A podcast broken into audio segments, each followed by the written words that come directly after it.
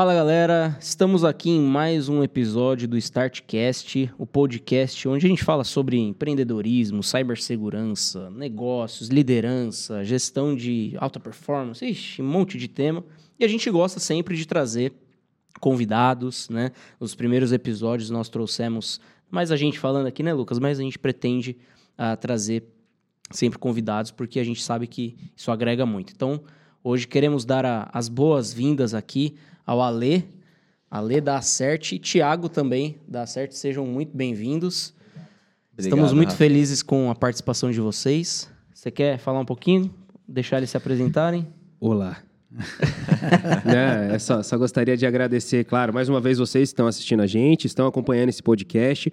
Aqueles que vêm de mente assim, que nem uma esponja, querendo absorver tudo aquilo que a gente tem para ensinar, passar, compartilhar, comentar. E é isso que a gente espera de vocês, que vocês se abram aqui, conversem com a gente, porque a gente gosta de ouvir vocês. Né, a história do Alessandro, do Thiago, vocês, como que se uniram, como que vocês estão nessa caminhada juntos, como que tem sido esse relacionamento de vocês, ou a vida empreendedora de vocês, como que tem sido esse relacionamento com a gente também aqui na Starts. É sempre muito bom a gente com complementar, né, como que a gente se encontrou nessa. E agradeço demais a presença de vocês por terem topado aí esse bate-papo. Opa, é um prazer vontade. estar aqui com vocês, pessoal. Obrigado pelo convite, Rafa, Lucas, pessoal da Start. É muito bom poder falar um pouquinho da gente, falar um pouquinho o que é a Cert, o mercado, mostrar um pouquinho do que a gente tem feito e como a nossa parceria tem dado resultado. É uma satisfação muito grande estar aqui com vocês. Opa! Eu também, obrigado, Lucas, Rafa, pela, pela oportunidade, por estar aqui. Já foi um almoço muito legal. enfim, vamos nessa. Recomenda, é recomenda para os outros parceiros? Recomendadíssimo. Não, agora Ainda a gente vai Red ter Bull aqui, ah, ó. Tô é. felizão. A gente não pode descer o nível agora, hein, Rafa? Não, não tem não, jeito. Pior que a gente, a gente gravou um, na, vai sair um em breve aí, uma entrevista. Agora você mesmo é o primeiro parceiro que está aqui no Startcast parceiro da Start. Caramba, então, agora vocês sentiram o peso da responsabilidade é, desse episódio. Olha aí. Tem que ser mais do que excelente, né? Vai ser muito bom. E, e, a gente quer propor cada vez mais isso, né? Trazer os parceiros que, que têm né, tido um bom relacionamento com a gente, resultados, que têm desempenhado um papel forte no mercado também. A gente sabe que o mercado da cibersegurança está evoluindo, mas a gente também, né, como a gente estava conversando no almoço, a gente ainda enxerga uma lacuna muito grande na prestação do serviço. As pequenas e médias empresas são as que, que mais sentem isso.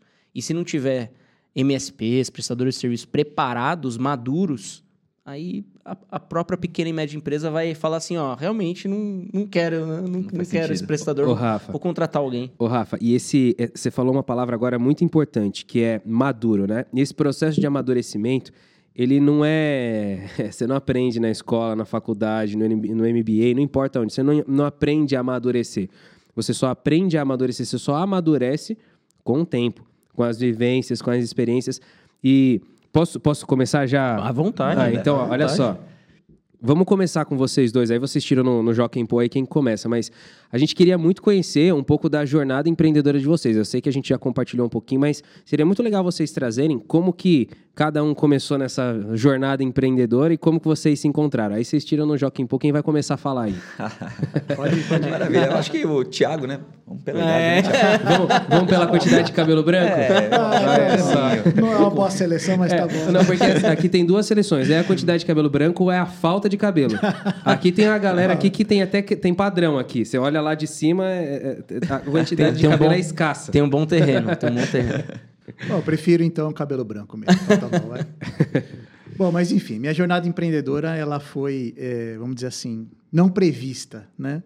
Eu, eu tenho, eu fiz carreira, né, ao longo da minha, da, da minha vida, fiz uma, fiz uma carreira, passei por algumas empresas, né? A última uh, foi a Deloitte, que, que eu fiquei mais tempo, né? E lá eu entrei uh, num, num, cargo júnior e fui até diretoria. Então, foi um lugar que eu aprendi muito, foi um lugar que eu me desenvolvi muito, foi um lugar que me desafiou muito, né? Porque crescimento e desafio, eles andam juntos, né? E chegou o um momento da, da jornada que, para mim, enfim, eu não me encontrei mais. Faltou propósito para mim, faltou sentido. Então, eu acho que é, a gente falou um pouco de propósito, né? Eu falo de novo porque para mim está muito muito ligado isso, né? Você trabalhar só pela questão do dinheiro, chega uma hora que a conta não fecha, entendeu? Então você olha, pô, pô sou um executivo, eu ganho bem, eu tenho um monte de benefícios, isso é bacana, você consegue ficar olhando para isso algum tempo, mas você não consegue olhar para isso o tempo todo. Então chega algum momento que a falta de propósito ela te pega e eu considero a falta de propósito como uma dor de dente. Primeiro a gente ignora, depois você tolera até um ponto que fica totalmente sustentável. Eu cheguei nesse ponto que eu falei assim, para que que eu trabalho, para que que eu faço o que eu faço? É, então eu perdi o sentido no que eu fazia, enfim. E aí chegou um momento que eu eu não sabia direito para onde eu ia, mas eu sabia que eu estava no lugar errado. Essa certeza eu tinha, né? Eu não estou no lugar certo. E para ir para o lugar certo, eu preciso dar o primeiro passo, ainda que eu não saiba qual é o, o endgame, né? Então foi isso que aconteceu e, e nessa época eu estava em Campinas, morando em Campinas, fiquei um tempo lá ainda. Uh, enfim, passei por, por entrevistas de grandes empresas é, e nada acontecia, né? Não, não ia para finalização, né? Então eu entendi que para mim essa essa essa porta que eu não estava considerando do empreendedorismo, ela ficou cada vez mais latente para mim. E aí foi no momento que eu decidi que eu ia realmente uh, abrir uma empresa e ia começar a empreender, né? Então a jornada empreendedora sempre todo começo é muito difícil, né? Então a gente sabe disso, mas o principal ponto para mim é se eu estou no lugar certo, né? Então eu estou no lugar certo, isso que eu me perguntava estou no lugar certo. Então, vou. Isso me ajuda, me ajuda na questão de insistir e persistir. Né? Então, foi assim que começou minha minha jornada empreendedora e até, enfim, onde eu estou hoje. É, e aí, nessa, no meio dessa jornada, aí, eu encontrei o Alê, né, Alê? É então, foi, foi um encontro aí que eu considero também que foi algo divino que aconteceu, né? E a gente começou a caminhar junto também. Uh, então, hoje, estando na CERT, né, como diretor de operações, tem sido muito bacana, para mim é uma experiência muito legal. Uh, a gente está caminhando e cada vez mais essa caminhada está se aproximando, né, Ale? É isso que a gente tem, tem sentido. Show de bola. Muito bom, muito Agora bom. Agora Ale. Bom, um pouquinho diferente do, do Tiago, né? É, é, minha, assim, meu despertar do empreendedorismo, ele começou muito cedo, né? Eu, assim, desde pequeno já tinha alguns traços que hoje eu olho e percebo que aquilo ali tinha uma ideia de, de ter o seu próprio negócio, né? Desde em casa, quando a gente... É, eu não sei, é, eu tenho 43 anos, né? Então, minha história ela é um pouquinho longa e ela é bem antiga. Então, eu lembro que em casa a gente pega, tinha uma empresa de álbuns de figurinha ali na região e a gente ia até aquela empresa, pegava um saco de figurinhas com um saco de pacote e embalava as figurinhas de uma forma manual e fazia toda esse, essa produção e depois devolvia naquela fábrica e aquela fábrica pagava por esse serviço. E aí minha irmã mais velha, ela também tinha esse, é, essa ideia de empreender, ela comprava papel de carta na época e fazia uma, umas embalagens, uns negócios assim, e vendia ali no, na, na região onde a gente morava. A gente morava numa região periférica de São Paulo, né? No extremo leste. E a gente tinha que se virar, porque meu pai é, era marceneiro, é ainda, na verdade, e minha mãe do lar, mas fazia faxina. Então, recursos para nós era algo muito escasso, né? Então, a gente tinha que dar um jeito e se virar e arrumar de alguma outra forma é, mais é, dinheiro, né? Para poder a gente ter as coisas. Isso era meio que normal. Então, foi meio que cultural meu esse meu despertar. Comecei na área, é, eu tô na área de TI há mais, mais da metade da minha vida, eu tô na área de TI, né? Eu tô com 24 anos, mais ou menos, na área de TI. E eu comecei como office boy numa, num escritório de advocacia chamado Demarest Almeida, existe até hoje esse escritório, tem alguns contatos ainda que eu conheço de lá, pessoal que saiu e tal, mas a gente fez uma, uma, um network bem bacana desse, desse, com esse pessoal. E lá foi onde eu conheci TI. Eu era office boy e por conta dessa falta de recurso, eu não tinha é, dinheiro para almoçar, né, para sair para almoçar. O ticket que a gente ganhava em papel ainda na época, eu entregava para minha mãe, ela fazia as compras do mês, e aí ela fazia marmita. Então, você comia marmita lá, era rapidinho e sobrava um tempo ainda no horário do almoço. E aí, nesse horário do almoço, eu ia para a sala do TI porque a sala do office dos boys ficava do lado da sala do time de TI. E aí eu ficava lá porque eu ficava encantado com aquilo tudo, aqueles computadores amarelo, bege, uhum. grandão, aqueles monitores enormes. E aí eu ficava lá dentro da sala deles e eu comecei aí. Eu comecei no horário do almoço a carregar computador pro pessoal lá. Então eu comecei a transportar esses computadores, carregar e levar até os andares que precisava ser instalado, porque o pessoal de TI não queria fazer esse esforço físico.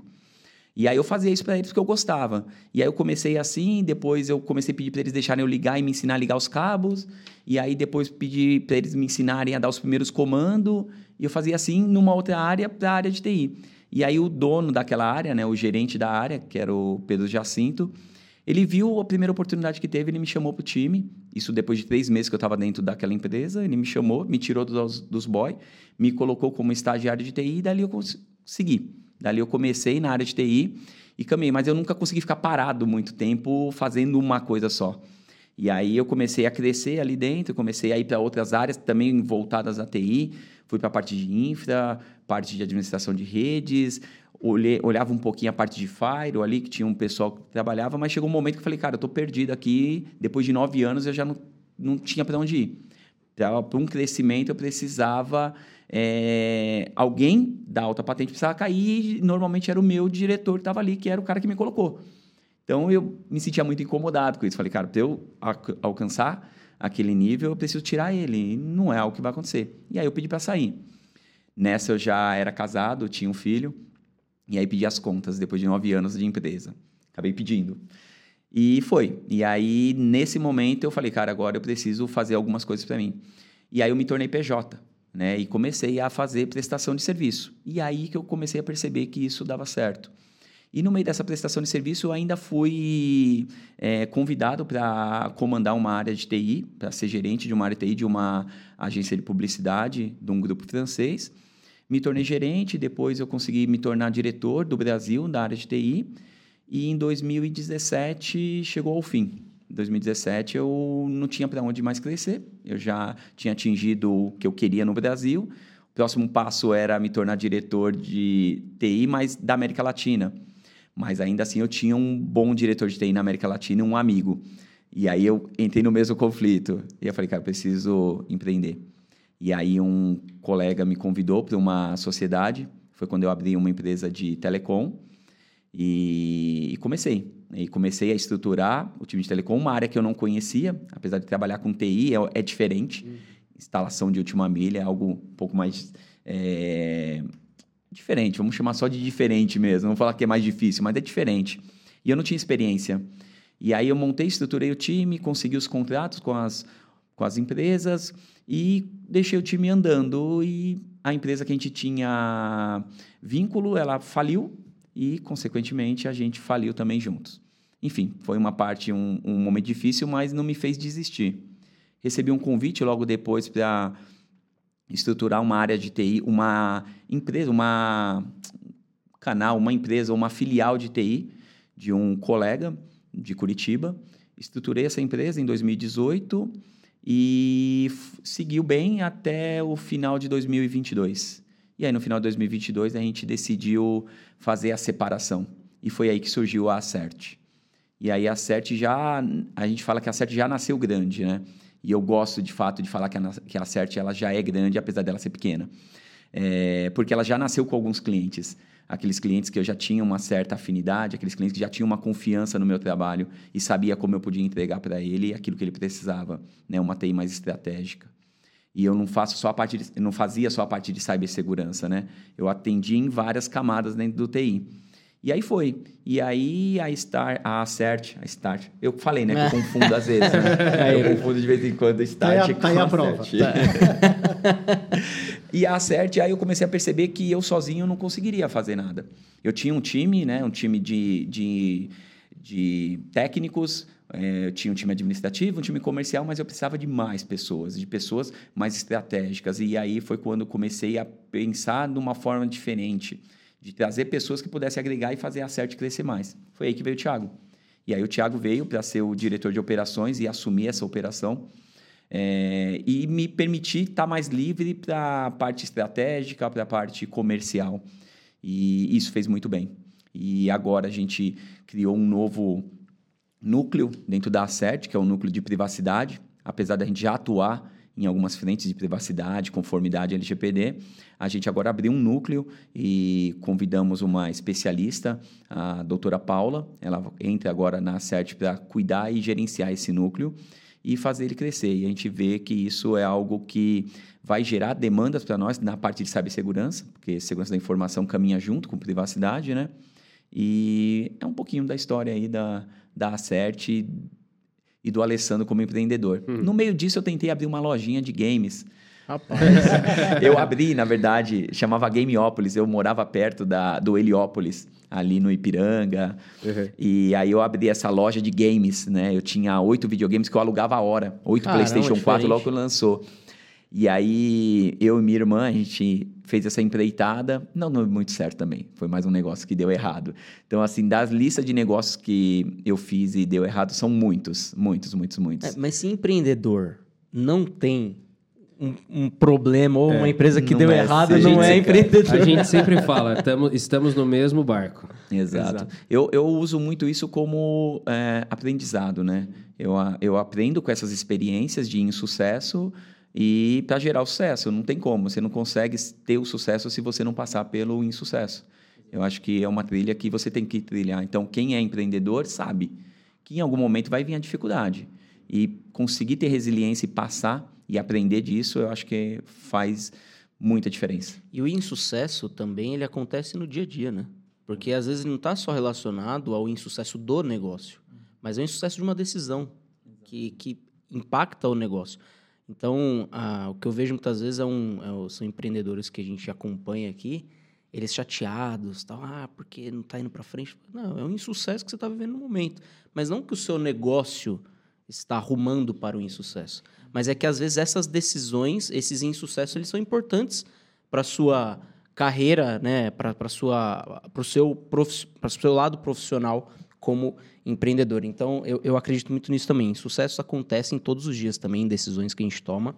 O fato é como que a gente lida com isso e como que a gente pega o erro e fala assim, não cometo mais. Vou fazer diferente agora. Então, esse é um, um ponto importante. E eu, eu gosto de anotar, né? E, e eu destaquei alguns pontos dos dois aqui, né? Que é o incômodo pelo crescimento também. Porque apesar do Thiago também ter tido aquela, aquela situação em que você ficou né, numa, numa situação delicada, num momento que você teve, pô, é, não é isso que eu quero. Uh, você também passou pela, por essa questão de, pô, eu quero mais, eu quero algo diferente que não é o que o mercado só está me apresentando ou a empresa em que estou está me demonstrando. É, eu queria fazer uma pergunta para vocês que está relacionado a. E aí, vocês né, veem quem começa aí, mas uh, qual que é a importância do incômodo pelo crescimento? Né? Porque eu acho que o, o incômodo pelo crescimento está relacionado à nossa visão também do que a gente quer para a vida.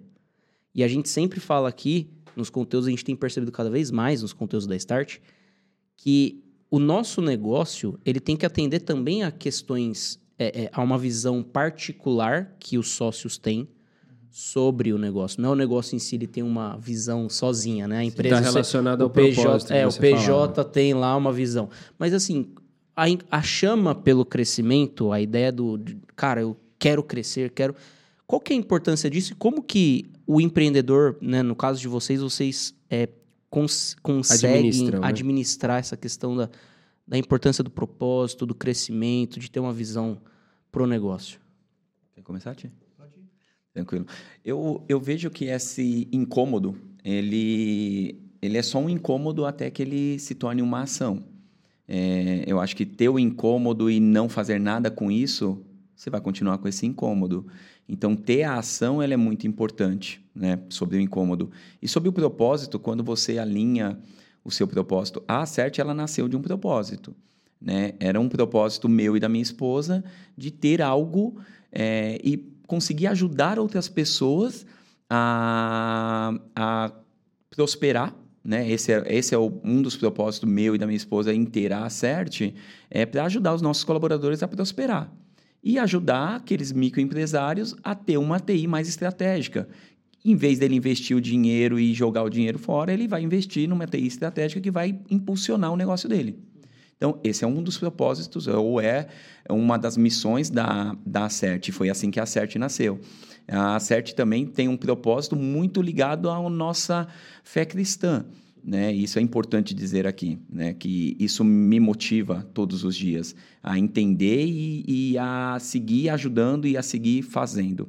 Então, eu acho que respondendo a sua pergunta, eu acho que o propósito ele, ele é ponto fundamental. Eu acho que sem propósito uh, a gente não sabe nem para onde a gente está indo. O propósito ele é meio que o nosso nossa bússola, vamos chamar assim, né? É onde eu quero chegar. É o que eu quero fazer, de fato, é o que eu quero ser. Então, se eu não sei qual é o meu propósito, é, eu nem sei para onde eu quero ir. E qualquer coisa, para mim, tá bom. E aí, nesse qualquer coisa, mim tá bom, eu não consigo me motivar. Eu, né? Eu sou assim. Eu preciso ter metas, eu preciso ter motivação. Minha motivação hoje é o meu propósito como empreendedor, né? É ajudar os meus colaboradores a prosperar, é ajudar os meus parceiros e clientes a ter uma TI mais estratégica, ter uma TI mais segura, seu negócio continuar firme no negócio e pensando no foco dele. E ele consiga pensar no core business dele, e enquanto eu cuido ali da TI dele. Enquanto eu resolvo essas questões de TI, e ele não se preocupa com isso. Esse é um pouco do, do propósito da Acert, né? Que está muito linkado com o meu também. Acho que é isso. Legal. Eu acho que a insatisfação ela deve permear a vida de, da, do bom profissional, né? Então, o que, que eu tenho aprendido na minha vida, né? que você tem que celebrar as conquistas diárias, as pequenas conquistas, mas você sempre tem que ter aquela insatisfação uh, persistente na sua vida uh, para você alcançar melhor, né? Para você ser melhor. E aí você traz isso para toda a sua vida, né? Você traz isso para a sua vida física, você traz isso para a sua vida familiar. Então eu me pego e eu reflito isso em alguns momentos da minha vida, né? Será que eu estou sendo o melhor marido que eu poderia ser?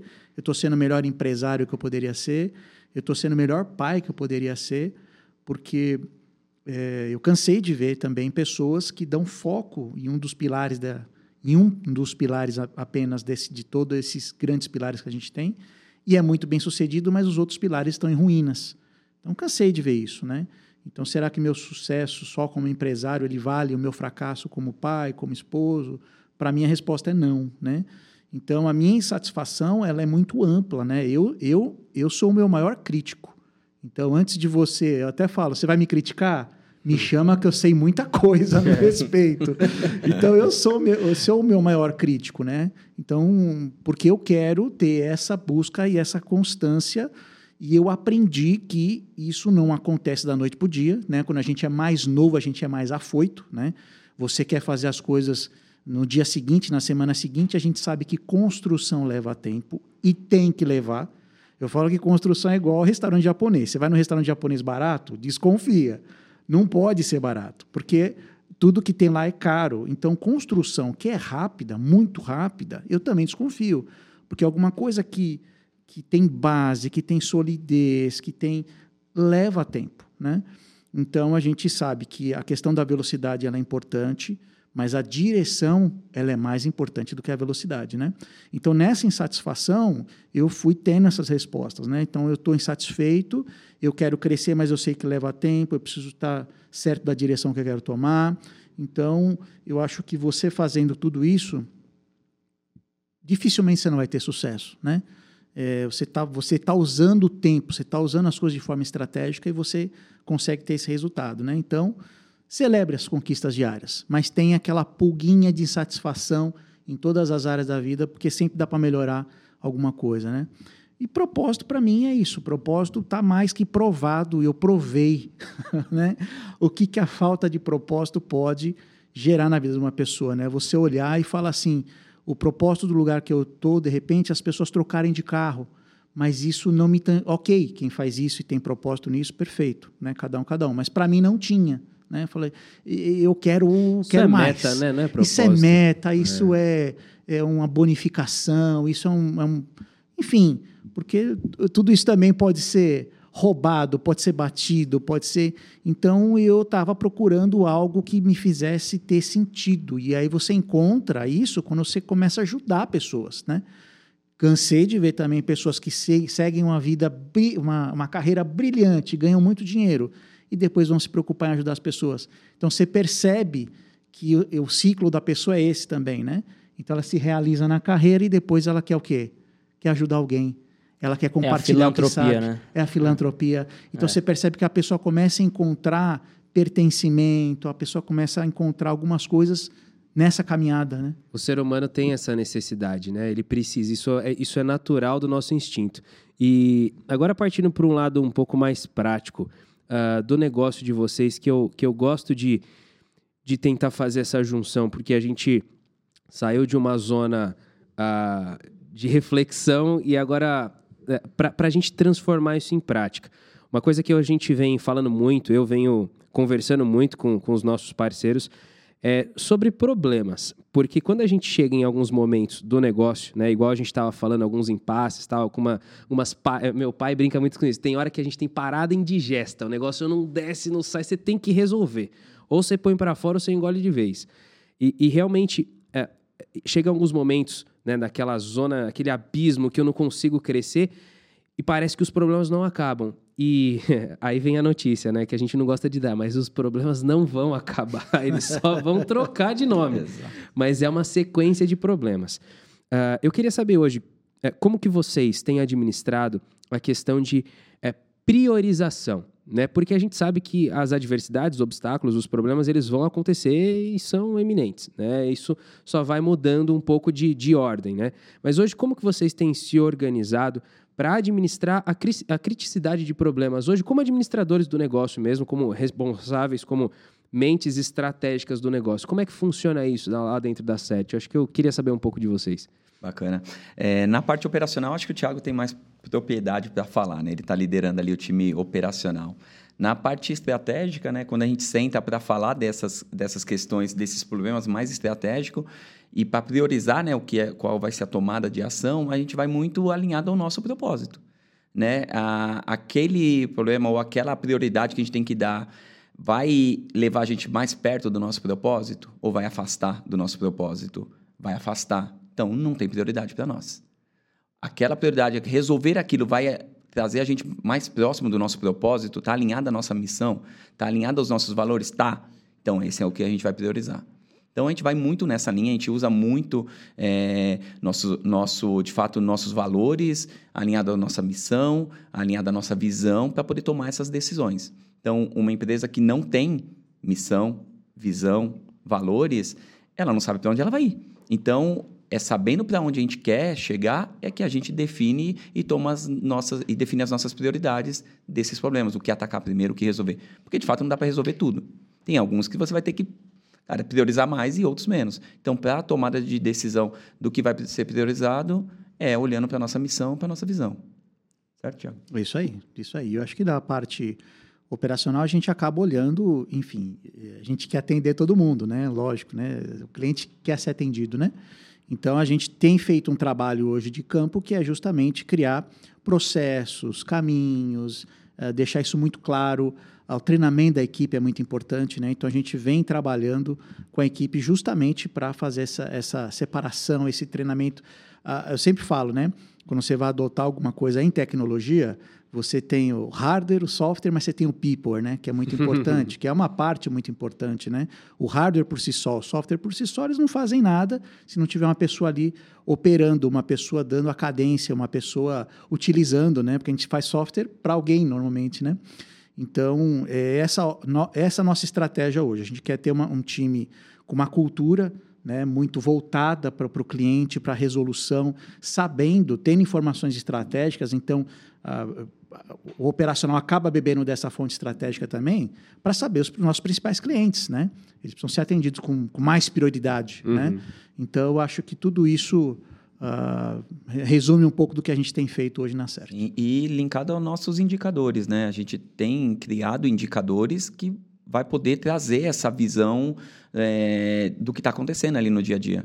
Então, montar indicadores para medir essa satisfação do nosso cliente, esse trabalho de cada um dos técnicos, o esforço e o resultado é extremamente importante para o nosso negócio. Então, se a gente não tem indicador para mostrar para nós o que está acontecendo, a gente também, também não consegue tomar é. uma decisão. Verdade. Então, gente... montar a estrutura de indicador é importantíssimo. A, a, gente separa também o que, que é, né? E eu sempre bato isso com a equipe, né? Movimento e progressão são duas coisas diferentes.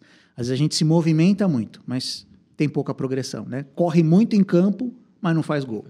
Então, para a gente, para o cliente, tem que ter o gol, né? Então, é isso que a gente. Eu, eu busca, conheço né? uns times no Brasil que, são que, assim. Que são assim, só é. corre, né? É. é eu sei, Ontem, aliás, eu, eu, vi um time que só ficou correndo em campo. Eu sabia Mas que não queria falar entra, qual que é o ia time. entrar nesse assunto. Eu não, ia entrar. Ainda bem que ninguém A sabe galera, o dia que é que tá não, saindo não, ar galera, aqui. mas é, é estudiantes contra o Corinthians. É só falar, não, não tem deixar, problema. né? não. Claro.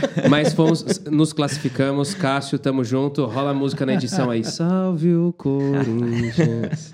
Mas vocês falaram um ponto que, pra mim, assim, a gente tem é, conversado bastante sobre isso aqui na Start. Temos participado até de vários eventos, enfim, para consumir um pouco do que o mercado tem praticado, né? Que é essa questão da cultura, né? É, pessoas. A gente enxerga hoje que os negócios, não só hoje, mas ah, a gente vem cada vez mais percebendo que um time alinhado é o que faz uma empresa campeã, né? Então, eu queria ouvir de vocês, assim, o, quais são a- a- as estratégias na parte de cultura ah, que vocês estão implementando para ter esse time alinhado? E é o que queria se- que se vocês puderem compartilhar na rotina mesmo. Ó, isso aqui é importante, eu faço isso toda semana, tal. Eu converso, é, por exemplo, one on one, faço one on one com a pessoa, tal. Queria ouvir de vocês o que, que vocês têm implementado, porque aqui a gente também é chupinhador, né? A gente ouve a nota aqui e fala, pô, a gente precisa fazer, né? Então, a gente aprende pra caramba. A gente, Eu faz, falo- a gente faz também. Ah, Exato. eu- eu e a gosto, gente gosta gosto. muito disso.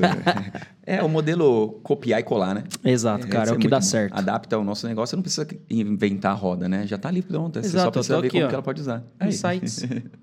tá vendo? Perfeito. Quer falar um pouquinho, Ti? Posso falar assim. a a gente entende assim. é, o criador de cultura somos nós, estamos na parte estratégica, né? Então a gente sabe que a responsabilidade da criação de cultura é nossa, Top down. top-down. Então, se a gente não criar a cultura, ela será criada de outra forma e a gente não pode reclamar da cultura que vai ser criada. Então, a gente sabe que essa responsabilidade é nossa, é do board, vamos dizer assim, né? Então, o que, que a gente tem feito para criar cultura? A gente tem trabalhado muito com, a gente tem feito o All Hands Meeting, né, toda semana, com o time todo, e a gente tem o All, All Hands Deck, né, que é nosso. Então, a gente que está no deck, e a gente tem uma conversa de alinhamento, e depois tem uma, uma conversa com o time, onde todo o time participa, né? E aí o time participa, a gente tem um momento que a gente compartilha conquistas, choro, ó, o que, que deu errado, gente? Semana passada foi isso, a gente chora junto, alinha junto, celebra junto. Então tem essa parte de celebração e essa parte de choro. Depois tem a parte também que a gente compartilha alguma coisa, alguma notícia, né? Se tem alguma notícia, alguma mudança no time, alguma coisa nesse momento que é compartilhado. A gente compartilha algumas definições técnicas que a gente fez, algumas coisas que a gente tem que compartilhar com todo o time. Depois a gente tem um momento que é para as pessoas falarem. A gente quer que as pessoas falem, né? Então, como é que foi a sua semana? É, O que, que você pegou de dificuldade? O que, que você acha que pode melhorar? Você tem alguma ideia nova que você pode trazer para a mesa que a gente possa fazer diferente? Então, a gente tem colocado na cabeça deles é, é revisite o que você faz. Né? Dá para fazer diferente? Dá para fazer melhor?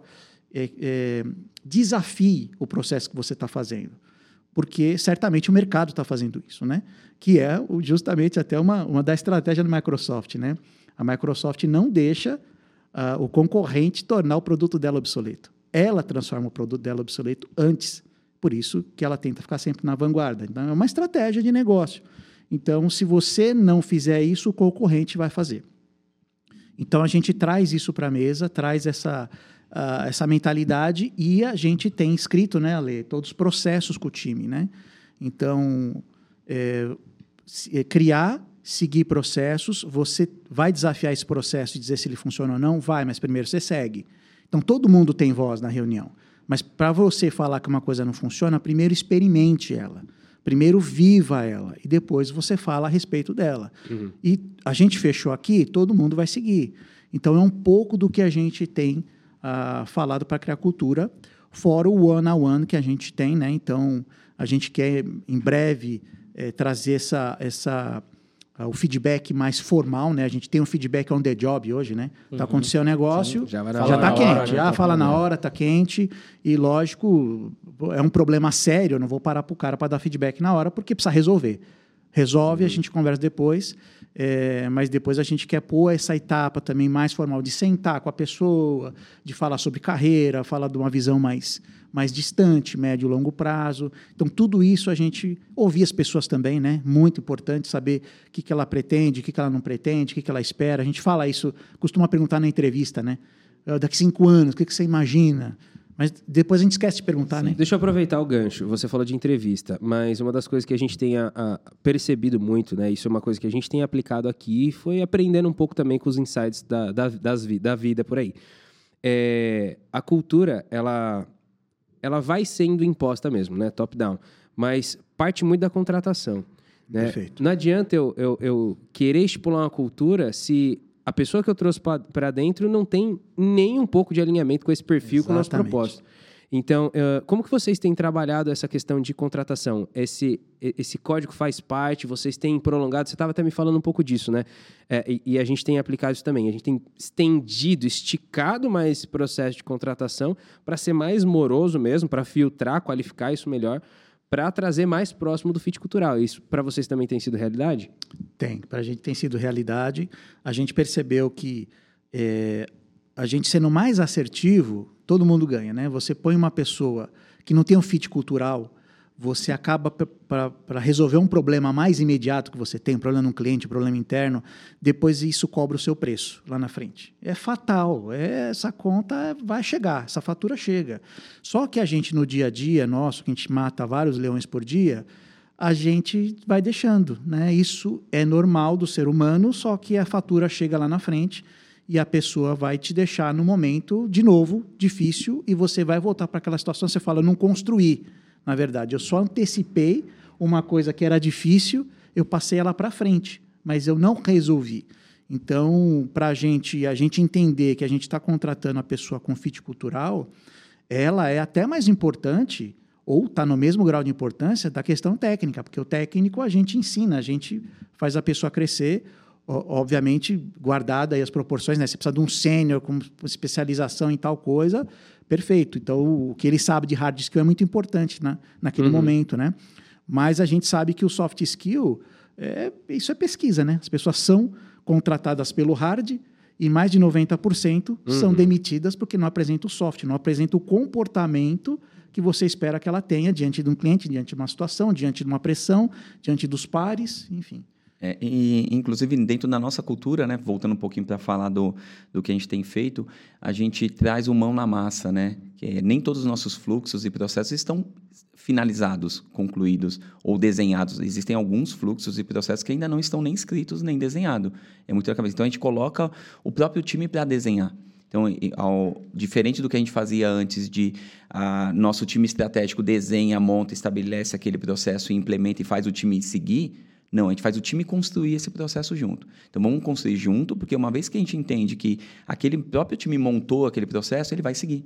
Porque foi dele, é criação dele. Participou, né? Exato. Então, quando a gente coloca ele para participar dessas construções de processos, construções de fluxo, a gente percebe que eles se dedicam mais a fazer aquele fluxo acontecer daquela forma. Porque ele participou do desenho, ele participou daquela construção. Isso faz muita diferença para nós também. É, e o time acaba se sentindo importante também, né? Exato. É. Acho que tem esse, esse ponto. E, e vocês falaram um pouquinho sobre a questão de cultura, enfim. Um dos maiores problemas que, que os nossos parceiros relatam e não só os nossos parceiros, mas que, que a gente tem escutado no mercado mesmo, é mão de obra uhum. qualificada. E esse é um problema crônico no Brasil, e ainda mais quando a gente fala de TI, pior, cibersegurança, pior ainda. E aí, a, a, o que eu queria ouvir de vocês é como que vocês estão lidando com, com esse desafio da mão de obra qualificada. Se vocês... É, como que vocês fazem a contratação, a seleção é, por algum, é, alguma indicação ou não? Conta um pouquinho como que vocês têm feito essa parte, alinhado também à questão de cultura que vocês estão querendo implementar. Perfeito. Hoje a gente não tem um turnover muito alto, né? Então a gente é, vai crescendo gradativamente e o time não cresce muito, né? Então a gente não tem uma, um, um fluxo de contratação muito elevado para a gente criar de fato ou ter um, uma estrutura de contratação muito detalhada, né? Então, o último que a gente contratou, o, o Tiago é, participou, né? Fez todo esse processo muito alinhado ao que ele tem comentado aqui agora, de analisar bem, de, de esticar bem esse processo de contratação. Por mais que eu fique ali nele, o Tiago, a gente precisa do cara, a gente precisa do cara, precisa entrar. tem projeto que estão entrando, tá na esteira aí, precisa pôr para rodar, e esse cara com esse skill a gente não tem aqui, cadê? Ele fala, calma, vamos devagar, porque é melhor ser devagar, é melhor ser assertivo do que acelerar. Tem problema e... depois com o próprio cliente. Né? Exato, e não entregar direito. Então, é, ele tem feito esse trabalho, e mais né, nessa parte de seleção, é, mas é muito hoje do do analisar, né? A gente analisa o currículo, conversa, bate um papo, ele faz entrevista, depois eu faço. É a gente mesmo realizando esse trabalho. A gente não tem um, um serviço contratado ou alguém especialista. Talvez é um caminho que a gente pode seguir num futuro. É, hoje a gente entende que o nosso, a nossa seleção desses profissionais é mais no detalhe mesmo, é olhando, é conversando pela experiência que a gente tem, eu tenho 24 anos de TI, o Thiago também tem essa rodagem de TI, de gerenciamento de pessoas, é, a gente traz isso para a entrevista e de entender que se de fato ele entende daquilo que ele está falando. É, por mais que eu segui para o caminho de gerencial, né?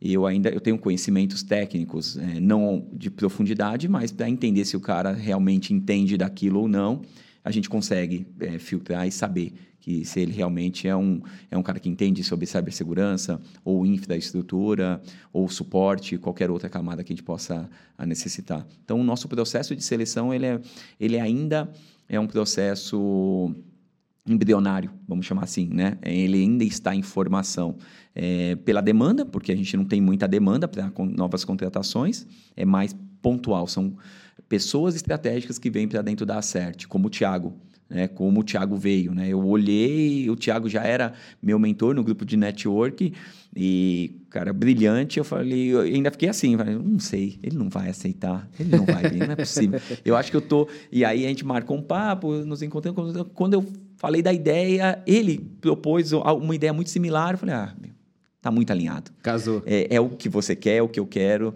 e casou, e deu certo. E aí, a doutora Paula, que vai entrar agora com a gente também, também, mesmo caso, sabe? Tipo, era uma pessoa que eu já queria, que eu queria ter algum tipo de parceria, mas fala, não, não sei se ela vai aceitar, né? E de repente ela me liga e a gente acaba é fechando essa. É aquilo, né? O não você já tinha. O não já tinha, exato. Então, é, é isso. Nosso processo de contratação hoje ainda está um pouco embrionário, mas como ideia, aí o Thiago pode aqui dissertar para nós um pouquinho qual é a ideia que a gente pensa que tem que ser esse processo. É isso, o que eu percebo é o seguinte hoje, é, o que o mercado está fazendo, tá?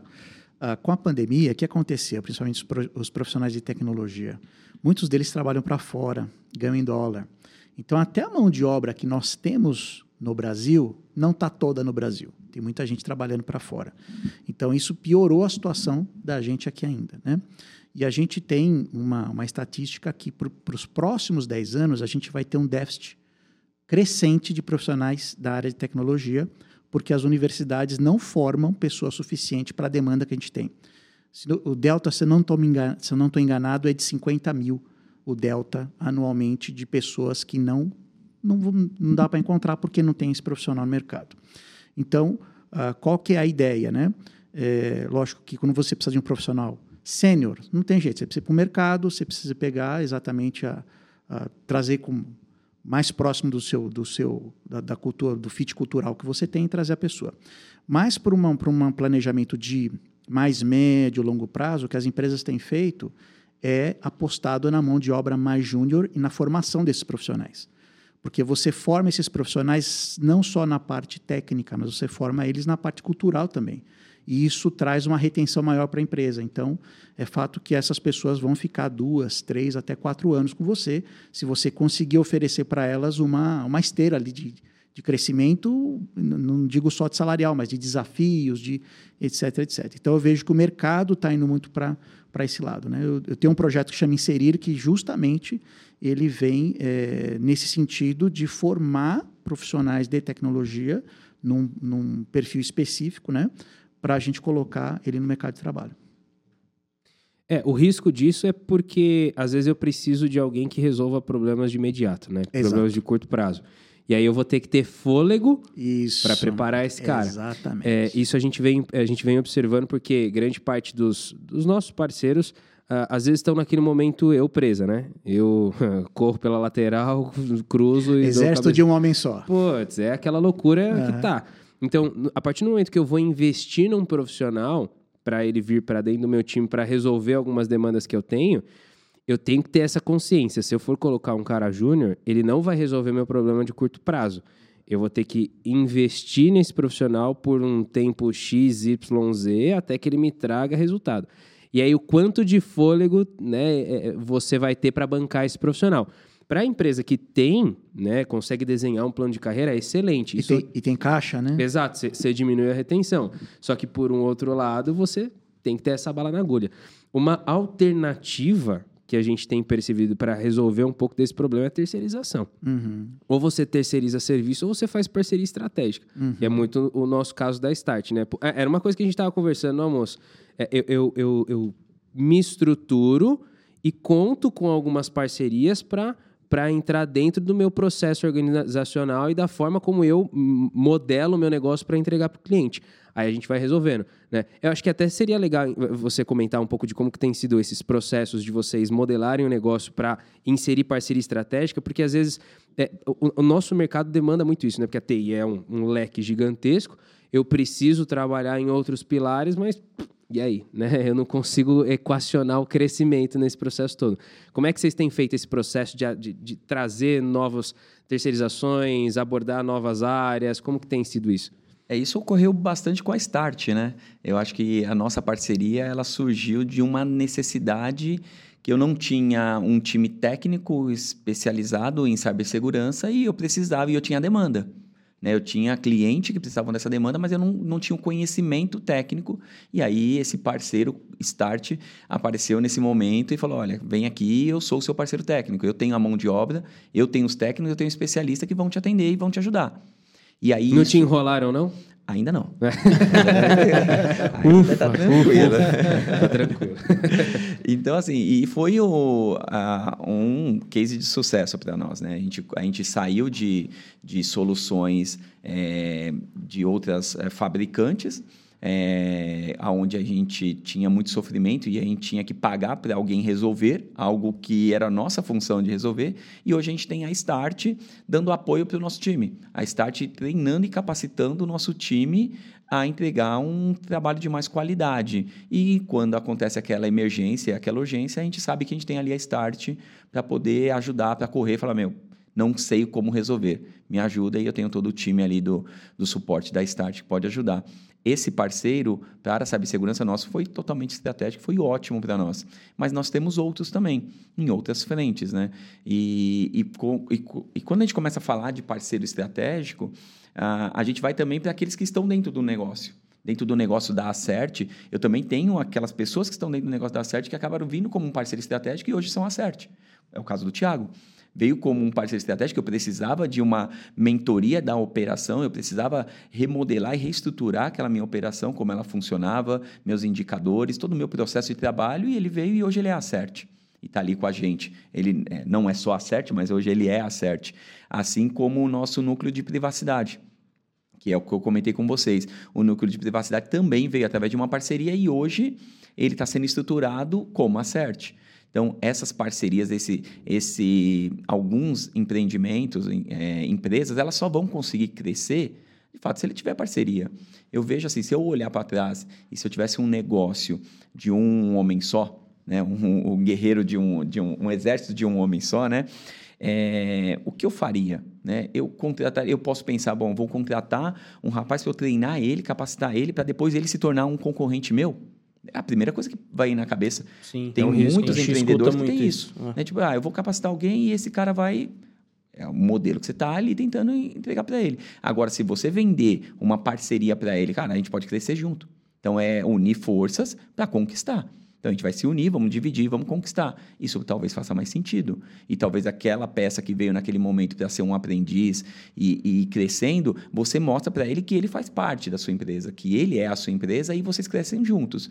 Então, então você vai trazer e entregar para ele é, não só o salário dele, mas aquela participação da construção. E Isso é importante. E melhor ter parte de alguma coisa do que ter o inteiro de nada. De né? nada, exato. Então, assim, eu, eu vejo que tem muitos, é, alguns empresários de TI conversam comigo. Eu fiz uma mentoria em 2020 é, para um grupo de empresários de pequenas empresas e quase todos ali eram o, a, a, própria empresa, né? Uhum. Não tinha nenhum colaborador nem nada. Eles tinham alguns contatos com algumas outras empresas que eram os clientes deles. Só que eles que ficavam correndo. Então ele tinha que correr para resolver um problema aqui, um problema ali, e ele não tinha tempo para o negócio dele. Uhum. Ele não percebia isso. Ele tinha tempo para atender os clientes dele, mas ele não tinha tempo de crescer o negócio dele porque ele estava limitado. E quando eu comentava com ele, cara, coloca alguém, contrata um técnico para atender as demandas e você fica num nível mais estratégico, num nível mais comercial, para trazer mais clientes.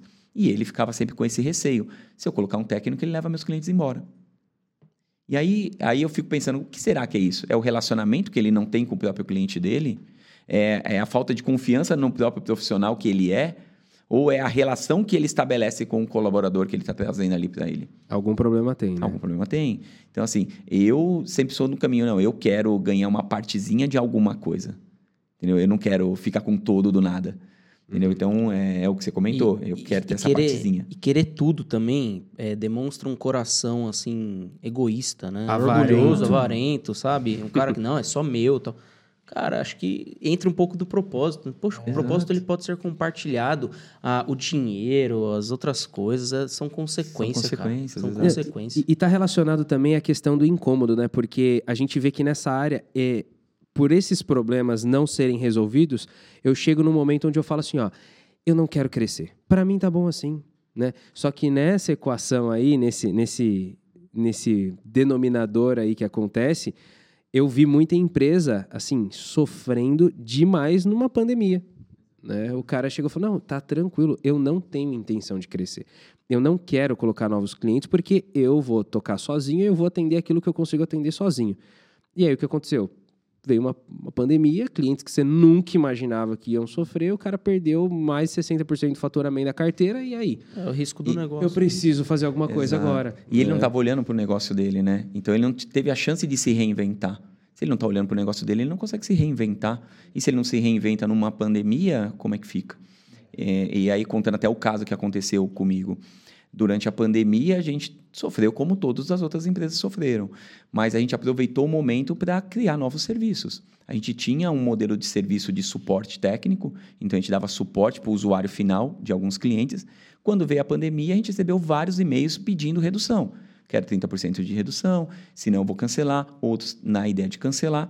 E a gente parou e, olhou, ok, vamos entender o que está acontecendo, vamos dar a redução, vamos se adaptar, e, e, e, mas vamos ficar de olho no que está acontecendo. E aí a gente começou a perceber que muitos desses clientes cancelaram, fecharam o escritório deles, né? eles tinham um escritório físico, fecharam e falaram, agora meu modelo é totalmente home office eu estou totalmente no home office. E aí foi onde a gente conseguiu observar e entender que tinha um, um nicho ali que ninguém estava olhando.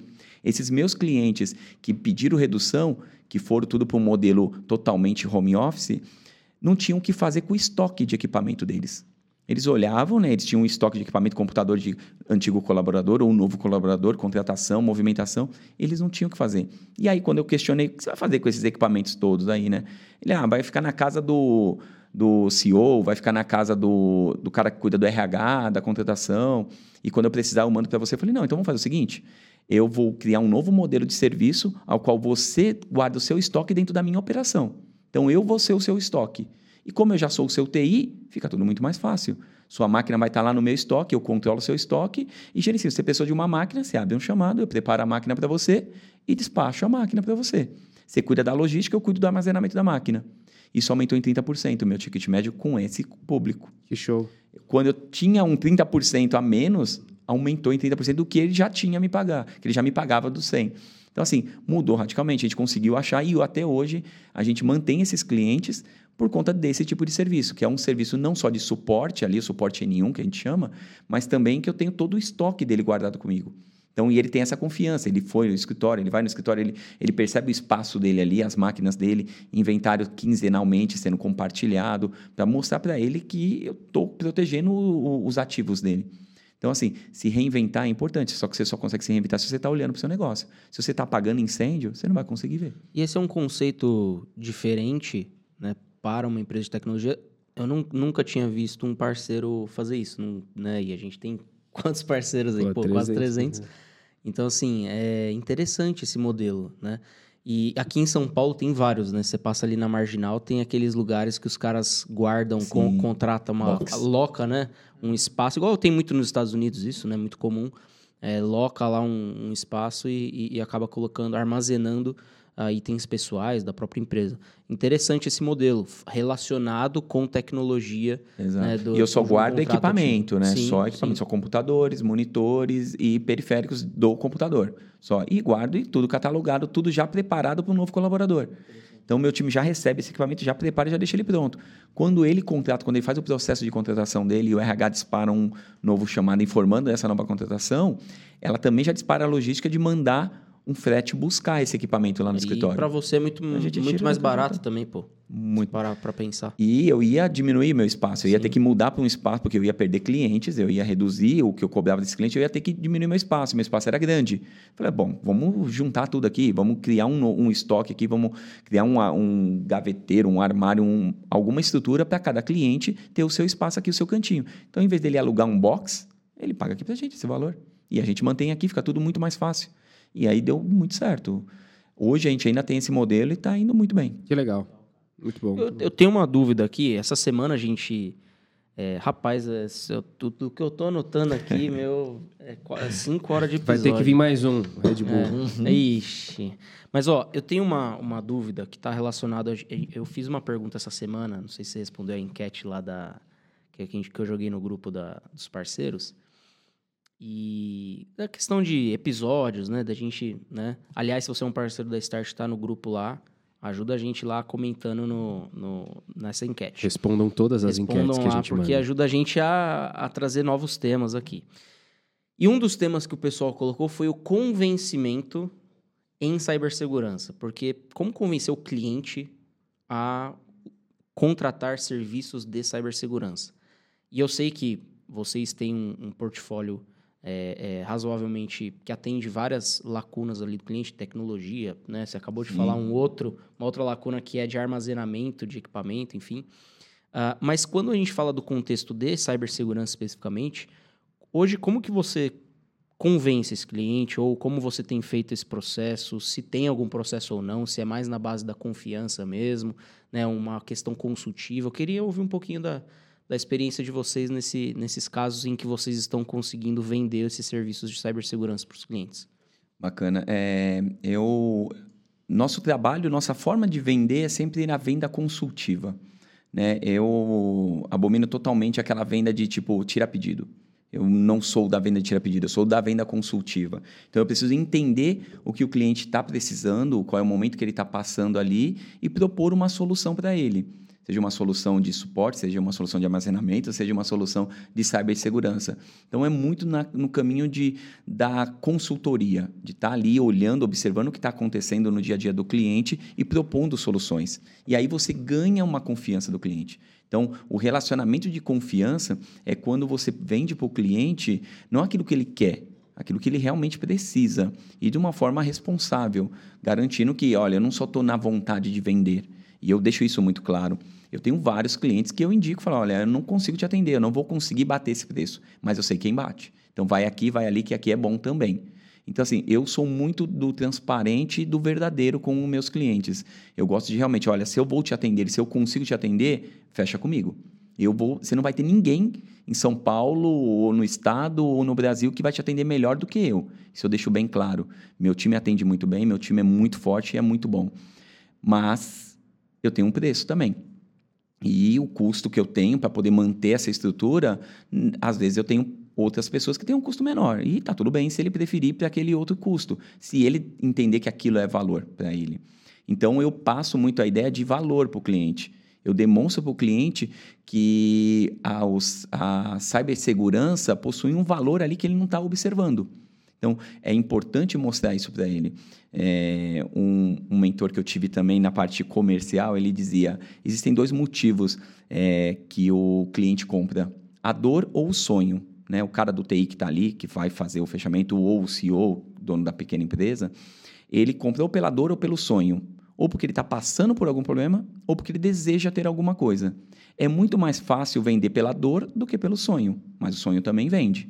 Entendeu? Então o cara, ah, o cara quer ter uma estrutura mirabolante maravilhosa. É um sonho. Então quando você entende se aquilo que ele quer é um sonho e você consegue mudar a visão dele para ele entender que aquilo que você precisa colocar para ele é uma dor que ele precisa cobrir aquela deficiência ou aquele risco, se você demonstrar que ele está passando por um risco e que aquele risco pode impactar diretamente o negócio dele, ele compra pela dor. Então ele compra porque ele não quer passar por aquele risco. Nenhum empresário quer sofrer um risco no seu negócio. Né? A gente trabalha duro, somos todos empresários, o pessoal que está assistindo é tudo empresário. Ninguém quer que seu negócio. O risco te afasta do teu sonho, né? Exato. Então, assim, quando você olha e se o cara não tem entendimento do que um ransomware pode fazer no ambiente dele, a sua função como empreendedor de cibersegurança, como vendedor de cibersegurança, vamos chamar assim, é mostrar para ele esse risco.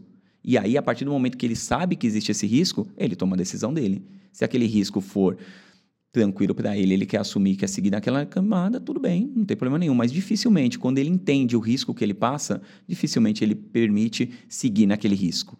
Talvez você mostrou para ele o risco, mas ele fechou com outro. Tudo bem.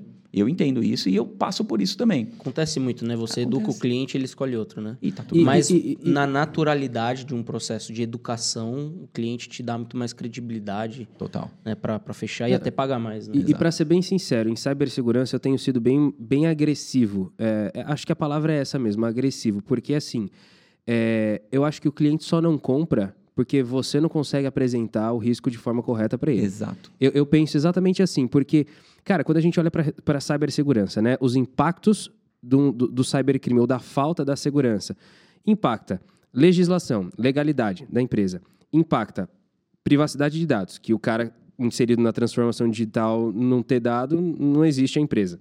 Impacta faturamento, impacta reputação, impacta produtividade. Cara, peraí, pô. Se, se, ele não consegue enxergar isso, é porque você não está conseguindo é, explicar. É. Ou realmente o cara tem uma visão muito limitada de é, negócio. É, Acontece, mas se você consegue mostrar essa dor, não tem como o cara não, pelo menos, investir alguma coisa. Ou, ou mostrar o seguinte, né? Olha, para adquirir o cibersegurança é caro. Então deixa eu te mostrar o preço de você não, não adquirir, adquirir cibersegurança. Então, se a questão é financeira, você está exposto a um risco financeiro muito maior do que muito adquirir maior. uma solução de cibersegurança, né? É, irmão, você não vai ter fôlego para pagar não isso vai aqui. Ter, você não vai. Não vai. E, e, e, não falando... só, e não só o, o, o, risco de perda financeira, mas também o custo da remediação. Exato. Porque tem a perda financeira Perfeito. e tem o custo da remediação, que é muito mais Exato. caro e falando do, que o, desse, do que a prevenção. E falando desse empresário né, que está ali querendo vender, ele acredita nisso também? Porque tem isso também. Aqueles é. pequenos empresários de TI que vai vender, ele precisa entender que segurança é importante. Então, se ele mesmo não entende que aquilo ali é algo importante, aquilo ali é algo impactante para o negócio do seu cliente, ele não vai conseguir transmitir isso. Essa é a grande verdade. Então, é. É, se você não entender que aquele, aquele risco realmente é um risco, se você só levar aquele risco como um fator comercial, você não vai conseguir passar de verdade o que vai impactar no negócio do cara. Entendeu? Então, é importante você, como empreendedor de tecnologia, que quer mostrar e quer vender a, a cibersegurança, entender que aquilo é importante. E a partir do momento que você entende que aquilo realmente é importante, isso também vai lá atrás da nossa conversa, está alinhado ao seu propósito. Uhum faz toda a diferença. E aí você consegue. Uma coisa que eu tenho orientado o pessoal é o seguinte: se hoje você está achando que dá muito trabalho você ir para a linha do entendimento, da compreensão do valor agregado, vira prateleira, cara. Põe, põe um produto na tua prateleira e revende produto. Tua margem vai ser menor, mas aí você trabalha em cima de volume. É um modelo Sim. de negócio, não está errado. Agora, se você está entendendo que valor agregado é o grande mandador, aí, o mandatório dos próximos anos, Opa, aí você vai ter que entender que isso faz sentido. Vai ter que se aprofundar, vai ter que se especializar. E é uma coisa importante. É, eu tenho uma dúvida agora para vocês. É, e a gente está falando um pouco sobre como o mercado reage. Antes até da sua dúvida, só para um, um, dado, um, uma informação. apenas 10% dos meus clientes têm apenas um serviço contratado comigo. Apenas Isso 10%. É bom. Então, o valor agregado é importantíssimo. Então, Perfeito. 90% dos meus clientes têm mais de um serviço contratado. Então, ele contratou um e contratou um segundo, às vezes um terceiro, um quarto serviço. E, normalmente, serviços recorrentes. Né? Não estou falando de serviço, ah, ele... Avulso, né? Ele fez um serviço avulso e passou. Não, são serviços recorrentes. Né? Porque o cara olha e vê valor naquilo. Ele entende que é importante ter a Acert ao lado dele. E é isso que precisa ser passado. Então, aquele cara que precisa vender a cibersegurança e está com dificuldade, ele precisa mostrar esse valor e mostrar o quanto ele é importante estar tá ali linkado naquele pequeno ou médio empreendedor que amanhã pode se tornar um grande e pode levar ele junto. Entendeu? Então é, é mais ou menos assim que a CERT tem se comportado. Perfeito, perfeito. E, e aí, voltando na, na questão que eu queria pôr para vocês, é o seguinte: a gente falando sobre alguns pontos importantes de, de orientação mesmo de modelo de negócio. Uh, eu sei que vocês dois né, já até comentaram sobre processos de mentoria. Né? Eu queria que vocês compartilhassem para a gente um pouquinho, uh, vocês até como mentores e mentorados que já foram. É, a gente sabe que isso é uma coisa muito, muito bacana quando se vive, dos dois lados. Tanto quanto você, quando você mentora, porque acho que é a forma que você mais aprende é, é mentorando, mas também quando você é mentorado também é um negócio muito bacana, né? E, e eu vejo que isso às vezes é ignorado dentro daquilo, daquele assunto que a gente falava de, caramba, eu só tô pre é, preocupado com a operação do negócio, eu só tô preocupado em resolver problema, eu não estou olhando para o próprio negócio, para os meus propósitos, enfim, né? Como que tem sido para vocês, ou como que foi, uh, ou, ou, o que, que vocês aconselham uh, as pessoas com relação à busca por conhecimento mesmo, essas mentorias, essa troca de experiência, o próprio network em si, as conexões que vocês fazem, o quanto que isso movimenta vocês e movimenta a CERT hoje? Puta, cara, é muito bom falar sobre isso. porque mentoria, para mim, é algo fundamental e eu não tinha essa visão.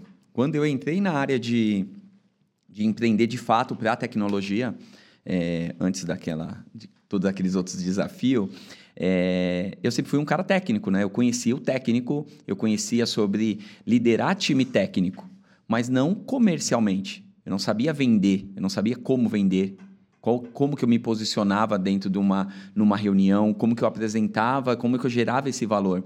E foi através de uma mentoria que eu consegui despertar isso eu consegui aprender mais.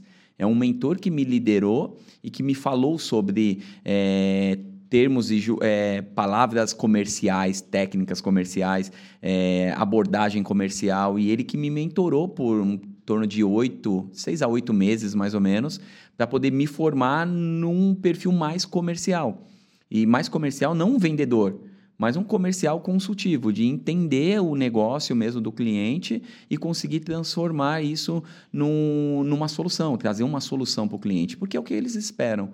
É, quando o cliente vê como vendedor, você já cria uma barreira aí por si só, né? Ninguém quer gastar dinheiro com nada. Mas quando ele te vê como solucionador, tudo muda. Tudo que você fala para ele, ele vai topar, ele vai aceitar. Então, se tornar o solucionador é muito importante. Eu me tornei um solucionador quando eu fui mentorado.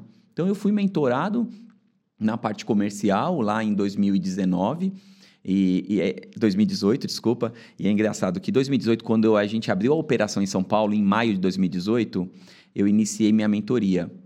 A minha primeira, a primeira venda de São Paulo, o primeiro cliente que entrou em São Paulo entrou em novembro. Então eu passei maio até novembro sem nada. Eu não, nada, eu não, e a gente fazia também um, pouco de venda. Cliente que precisasse comprar, sei lá, uma memória, a gente vendia, eu não vendia um mouse, gente. Não vendia nada. Eu não consegui nenhum cliente para serviço. Absolutamente nada. Até novembro. Foi um processo de construir resiliência, né? Exato. E eu continuei. E fui firme ali na mentoria, nos processos. E até começou. Depois, 2019, tudo fez sentido. É, era muito automático. Passou a ser automático. E aí você, você não precisa mais... É você, claro, você volta, você continua aprendendo, mas a metodologia está muito bem estruturada e fica fácil para você, se torna automático. E aí o automático permite é, a gente ter uma felicidade maior nas vendas e quando eu, nas vendas no, no processo de venda. E quando eu digo felicidade maior, não é você sair do cliente e ó, oh, fechei, tá legal, bacana. Não, é você conseguir passar a sua mensagem. Porque a sua responsabilidade é passar a mensagem. A dele é seguir ou não. E aí você não. Tomar a decisão. Né? Tomar a decisão, porque às vezes tem vários outros fatores que impedem dele tomar a decisão. Então, muitas vezes eu comemorei derrotas, vamos chamar assim, mas eu consegui passar a mensagem, só que ele não estava pronto para aquilo. O cliente não estava preparado para. De pra... boa também, né? E tá tudo bem. Sim. E às vezes eu fui, não, não consegui passar a mensagem e o cliente fechou. Ok, mas eu sempre tentei estar sempre preparado. E mentoria, o Tiago mesmo me mentorou. Né? Quando é, eu entrei na, no, no grupo do network né? da nossa igreja, ele é o líder do, do grupo. E aí ele me mentorou, eu fiz o Duras Crises, e isso tudo fez muito sentido para mim e para o meu propósito como empresa. E, e isso, é, até hoje, né? Eu me consulto muito com ele, eu pergunto, o que você acha? E ele ainda é um mentor para mim. E agora é, tá do lado todo dia, né? Exato. Né? Então, cara, aprendo muito com ele. Então, se eu pudesse falar e se eu pudesse dar uma dica, cara, ser mentorado é a melhor coisa do mundo. É muito bom. Você aprender com outras pessoas que já passaram por você aquilo. Você cresce mais rápido, né? Cresce mais rápido. E você pula alguns, alguns erros que você poderia cometer, que o outro já cometeu.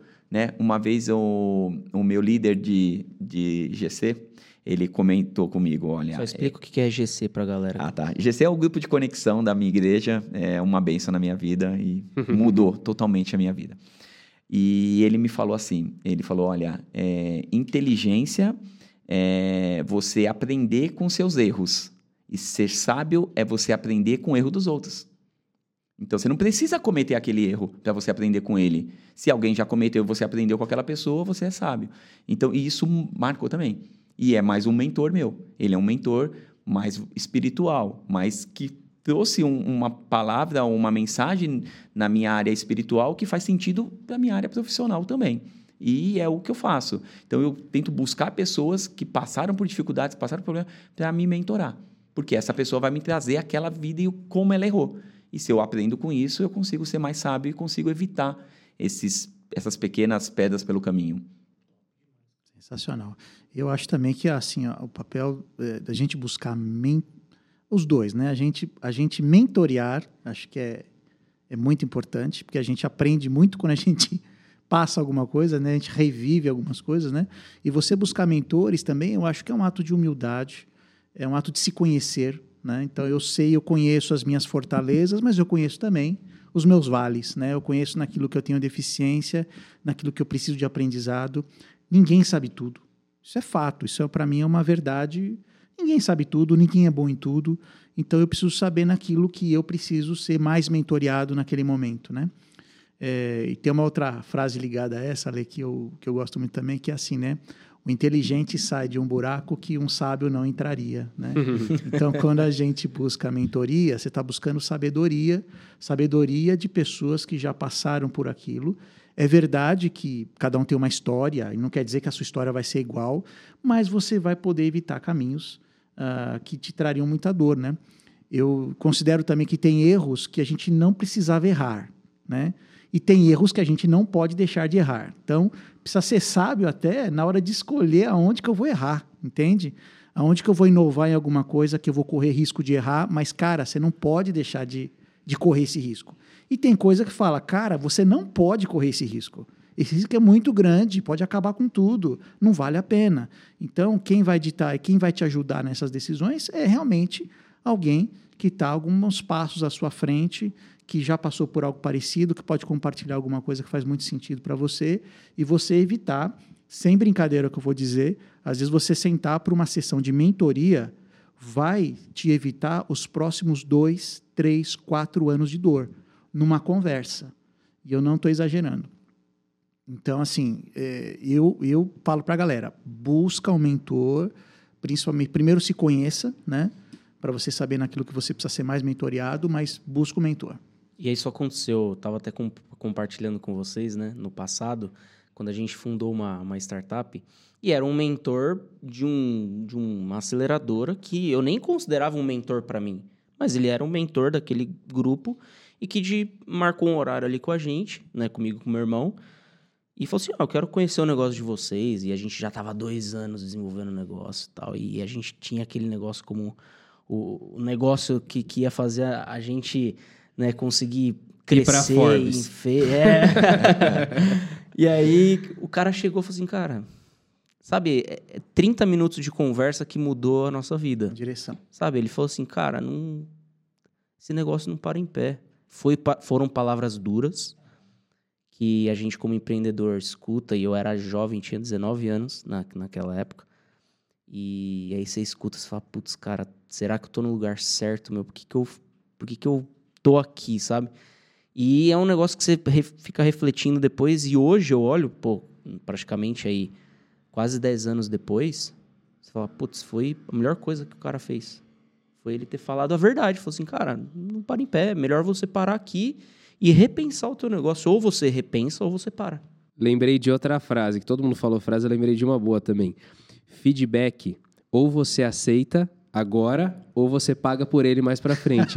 Nem que seja com terapia, mas você vai pagar mais para frente. Ah, é isso, é verdade. Está relacionado a essa humildade. Sim. E a gente tem vivido isso muito na prática, porque a gente tem buscado também mentorias, né? E, e, e é evidente esse, esse fator para nós aqui na Start, que somos muito acelerados com as coisas que a gente faz. Para nós, assim, como que a gente evita né, caminhos que vão, vão levar a gente para algum buraco? Pô, vamos buscar a orientação de quem já fez. E a gente tem passado isso também para os nossos parceiros, né? É uma, é uma forma da gente ter essa troca também. Então a gente tem criado esses grupos e, e falado dessa importância. Cara, a, dessa importância. A gente não vai falar de coisas aqui que a gente não viveu ou que a gente já não viu alguém vivendo. Então tudo que a gente trouxer para vocês, de alguma forma vai ser válido, né? Uhum. Nem que seja para o futuro ou para o presente ou para você olhar o que você fez no passado, de alguma forma isso vai ter tem que ter alguma valia, né? E a gente sabe que sempre tem. Essas trocas a nível de negócio sempre tem alguma validade. Então isso é muito importante. Legal vocês terem essa é, essa percepção e, e para a gente assim foi muito bom, né? Um pouco do que vocês compartilharam, essa visão de de, absorver esse conhecimento, né? Pra, pra, a nível de negócio, eu acho que isso é fundamental. Não é à toa que vocês estão onde vocês estão. É por isso que a gente gosta de trazer vocês que têm essa visão, né? Que já passaram por algumas coisas, para compartilhar para a galera que está assistindo aqui, porque às vezes é, é, às vezes um episódio aqui de uma hora, pô, vai mudar uma Muda percepção do cara, do cara para caramba. Pô, e é isso que eu espero, né? Uhum. É, é por isso que a gente faz e de forma aqui aberta, gratuita, porque a gente acredita muito como propósito nosso, né? Acredita muito né, na transformação do empreendedor de tecnologia como uma parte fundamental do negócio, de entender, de, de ser um solucionador, né, não simplesmente alguém ali que está indo com o objetivo, ah, vou vender, pronto, acabou. Muito Só legal. um bombeiro, né? É, eu gosto é. de usar um termo que é ou você é um bombeiro ou você é um especialista, né? E o bombeiro, ele apaga incêndio. Ele não deixa de ser um especialista Coitado muito bom. dos bombeiros não. agora. Não, mas o bombeiro, ele foi treinado para resolver aquela situação. E ele uhum. é um especialista naquela situação tal. E, solu e, e soluciona o incêndio. Mas eu vejo que o especialista é um cara que ele consegue navegar muito bem e dizer para onde ele dá a direção para o cliente. Eu acho que esse é o grande diferencial. Porque, meu, só apagar incêndio, isso custa muito também, não é tão rentável. Isso já está aprovado, esse modelo de negócio ele já está aprovado, Exato. não é rentável. Eu diria até que o, quando você fala do bombeiro que ele apaga o incêndio, o especialista ele analisa a causa raiz, né? Exato. Ele vai evitar que o incêndio ocorra. Exatamente. E aí é toda a diferença. Então, você sair apagando um monte de incêndio é uma coisa, você apagar um e depois trabalhar na causa raiz e evitar que outros aconteçam, vai fazer a diferença. Por isso que você paga para uma RT na hora de você construir um prédio, né? Não é? é? E sem falar na cultura que você cria com esse modelo de apagar incêndio, né? Você não percebe, mas existe uma cultura sendo criada ao redor disso que vai é. levar para toda a e sua é de organização, muita, né? De muita pressão também, né? É. Porque assim, o que eu teve até um parceiro é, de tecnologia que esteve no, no, no último episódio aqui com a gente e ele falou assim, cara, eu resolvia problema de ransomware. Então, o cliente tá, acabou de ser invadido, né, ter ali o, o ransomware, e eu tinha uma equipe de resposta ao, ao, incidente. E assim, é uma equipe que tá a pulso o tempo inteiro, porque ele só tá resolvendo BO. Uhum, uhum. E chega uma hora que o cara cansa. Sim. O turnover é alto, o cara não aguenta a pressão, porque tem Exato. que resolver. O cliente. Tem cliente, ele falou, pô, teve um cliente que me. me, me como que ele falou? É, me jurou de morte, não? É, ah, foi, foi ameaçado é, de morte. Ameaçado de morte. Ameaçou de é. morte. Porque falou assim: eu fui atacado, você tem que resolver esse BO, mano. Se você então, não resolver, eu, eu te mato com você, acabo mato. com a sua vida. E, e olha o nível de pressão, porque chega no é. diretor lá, no CEO, aí o CEO pressionado, às vezes também. Não, a operação do cara parou ter, por dias, assim. Não crítico. ter, tipo, resiliência também, porque é, esse é o nosso desafio também como, como gestor, né? De, de ter resiliência, de ter calma, de, de pegar um problema e não passar o problema para a equipe, saber como falar, comunicar isso. Né? É, é, é importante para a equipe. Às vezes o cara tá, tá mal, vai lá, pum, fala. Então, assim, é, é, uma. Eu vejo que é uma cultura, como você falou, que, que não ajuda ninguém. Não ajuda o cliente, não ajuda o modelo do negócio, não ajuda o empreendedor numa visão de propósito. Tem até gente que constrói a empresa nesse modelo, mas eu, sendo bem sincero, acho que isso não, não é tão legal, assim, no, no, no fim do dia, assim, acho que é, é, você não está construindo coisas, só está é. apagando incêndio, né? Acho que isso é, um é, ponto e, importante. E, e, a gente, se a gente for listar tudo que a gente falou até aqui, nessas uma hora e pouco aí, eu não sei nem se isso vai virar Rapaz, dois episódios, já está quase aqui, uma hora e meia já? Não, aí, vamos, uau, vamos. Tenho, eu tenho umas perguntas aqui. Ah, eu, já, já, eu já ia pontuar o resumo não, aqui, mas não, deixa eu perguntar, mas calma aí, rapaz. Não, mas, mas tô deixa, fazendo mentoria deixa, aqui. Deixa, ver se os caras estão dispostos. Estão de boa? Tá, tem Red Bull aqui ainda. É, então tá meu também tem um Tem mais aí? Tem mais? Pode, pode dar mais dois aqui, ó. Bom, galera, o bate-papo tá excelente. Vocês estão vendo aqui que conteúdo não vai faltar, insight não vai faltar, mas a gente vai dar uma pausa nesse conteúdo para retomar com a parte 2 desse podcast aqui com os nossos queridos Tiago e Alessandro, beleza? Então, a gente retoma na parte 2 desse podcast. Mas antes de ir embora, preciso fazer jabá.